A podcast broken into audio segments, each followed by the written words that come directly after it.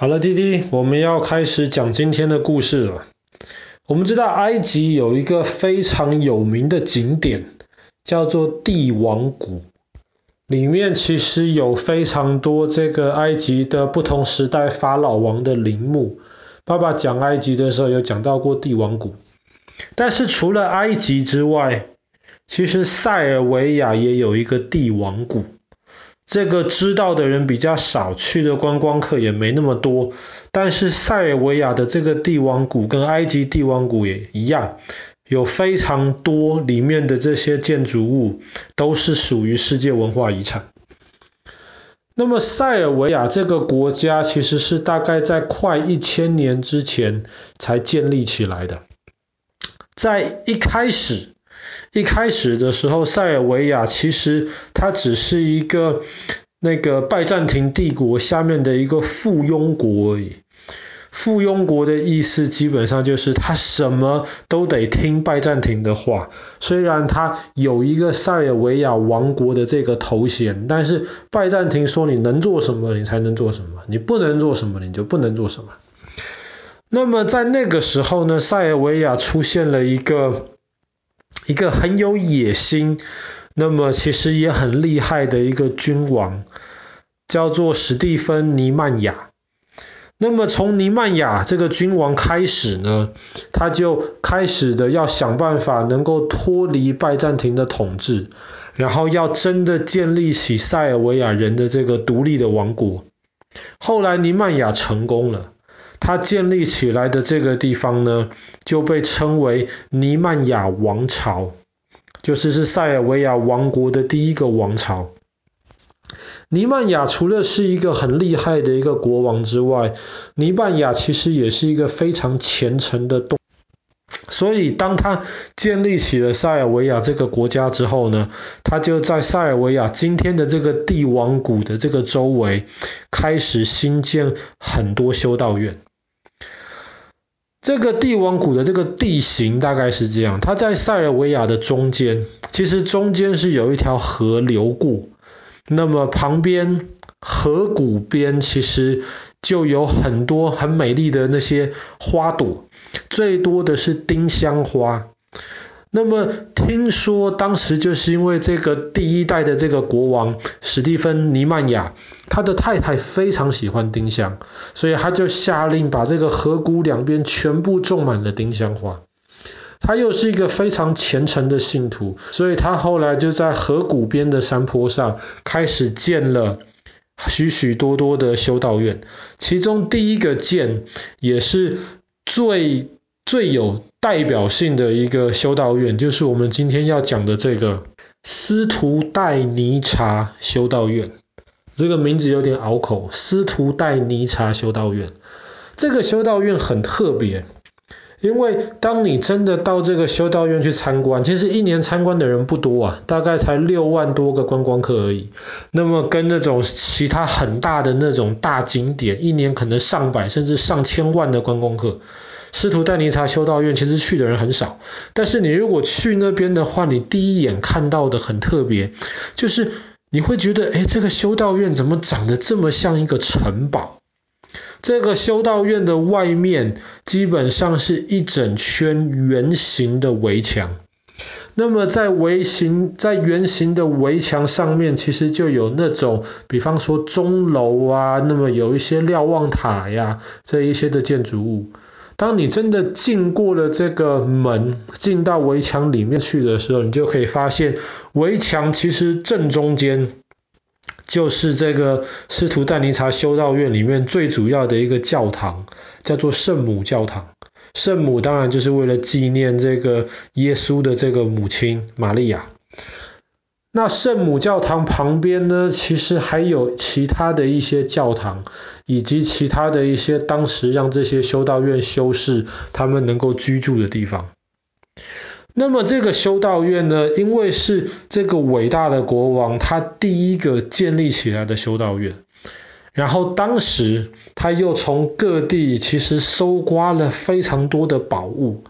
所以这个修道院其实是很具代表性，而且非常非常富有的。在帝王谷周围的其他的这些修道院，基本上都是照着这个斯图代尼察修道院，或者是从这个修道院的这个本身的这个结构再变化出来。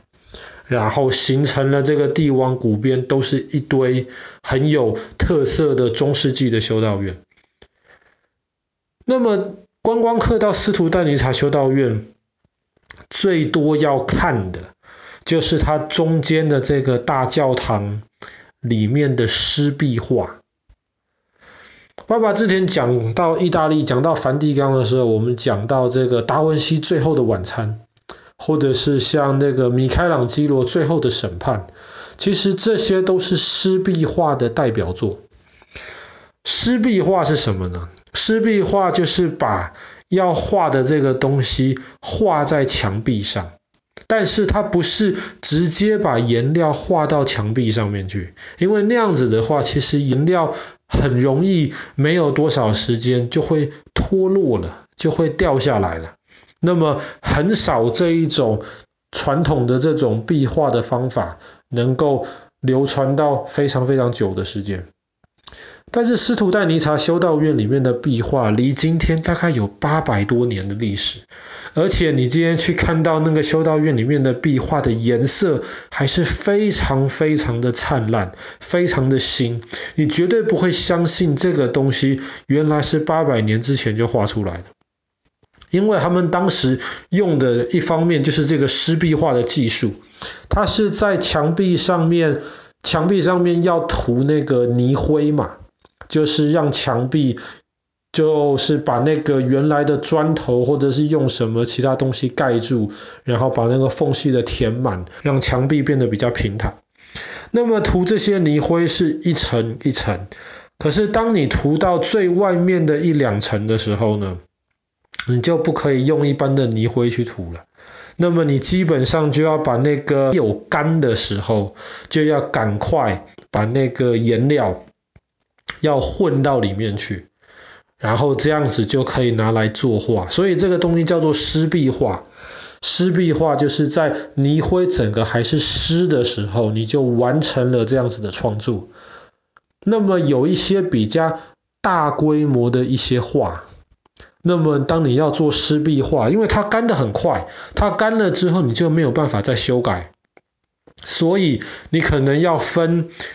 一幅很大的画，你要分很多的时间才可以做。那你每天基本上准备这个墙的泥灰的时候，你只能准备你今天能画完的那一小部分，每天都要弄新鲜的，每一天弄一个部分，这样子慢慢才可以把整幅壁画来画完。斯图丹尼察修道院里面的这个湿壁画，它是属于中世纪的壁画，就是比那个文艺复兴时期的米开朗基罗、拉斐尔或是达文西的这些作品要再更早一点。所以这些绘画的风格看起来很不一样。而且有一个很特别的是，你去看斯图赞尼查修道院里面的这些壁画，背景主要的颜色是蓝色。而且是一种非常漂亮的蓝色，这一种蓝色被称为拜占庭蓝。那么拜占庭帝国最有名的这个圣索菲亚修道院，爸爸去年讲故事的时候有讲到，这个修道院其实就大量的用到了拜占庭蓝这样子的这个颜色的材料。拜占庭蓝是非常非常贵的东西。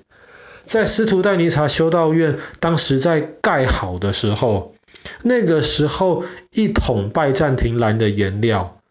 比一桶同样重量的或的那个黄金还要贵得多。它是真的比金子贵。当时在那个教堂里面就大量用这样子的蓝色，然后画出这个壁画的背景，然后在这个背景上面再做出了，比方说里面最有名的一幅就是耶稣基督上十字架上面的那个画面。那么今天其实你在网上找这些里面的这些艺术品的这个照片，其实那个颜色还是真的非常清楚。湿壁画的好处就是，当它干了以后，基本上就跟那个墙壁上的石头就是成为一体了。所以这个东西保存起来是比干壁画要相对容易太多了。那么这个修道院既然这么富有，里面又有这么多财富，那么很明显的，在接下来的八百年当中，他就常常受到很多很多的威胁。特别是有一次，当这个跟土耳其在打仗的时候，那个时候土耳其的士兵其实就大量破坏了这个斯图但尼察修道院里面的一些东西，然后把里面很多的宝藏都……结果后来的人想要修复，特别是修复里面的湿壁画，可是那个时候大概一百五十多年前，那个时候他们还没有很好的这些修复艺术的技术。所以他们那个时候甚至有一些就是直接把那个湿壁画外面再涂一层新的那个泥灰，然后直接再等于说重新画了，然后画出来的风格又跟这个整个这种中世纪拜占庭建筑物的这种风格是格格不入，看起来就是很奇怪。那一直是到后来近代的时候，大家又决定重新修，然后把外面之前被修的乱七八糟的那一些的那些的的的那一些泥灰的那些壁画，全部都整个弄掉，再让里面的湿壁画重新露出来。大家发现，即便是这样子，里面湿壁画的颜色还是非常的璀璨。好啦，那么我们今在这个塞尔维亚帝王谷当代表性，也是世界文化遗产的这个斯图但尼察修道院。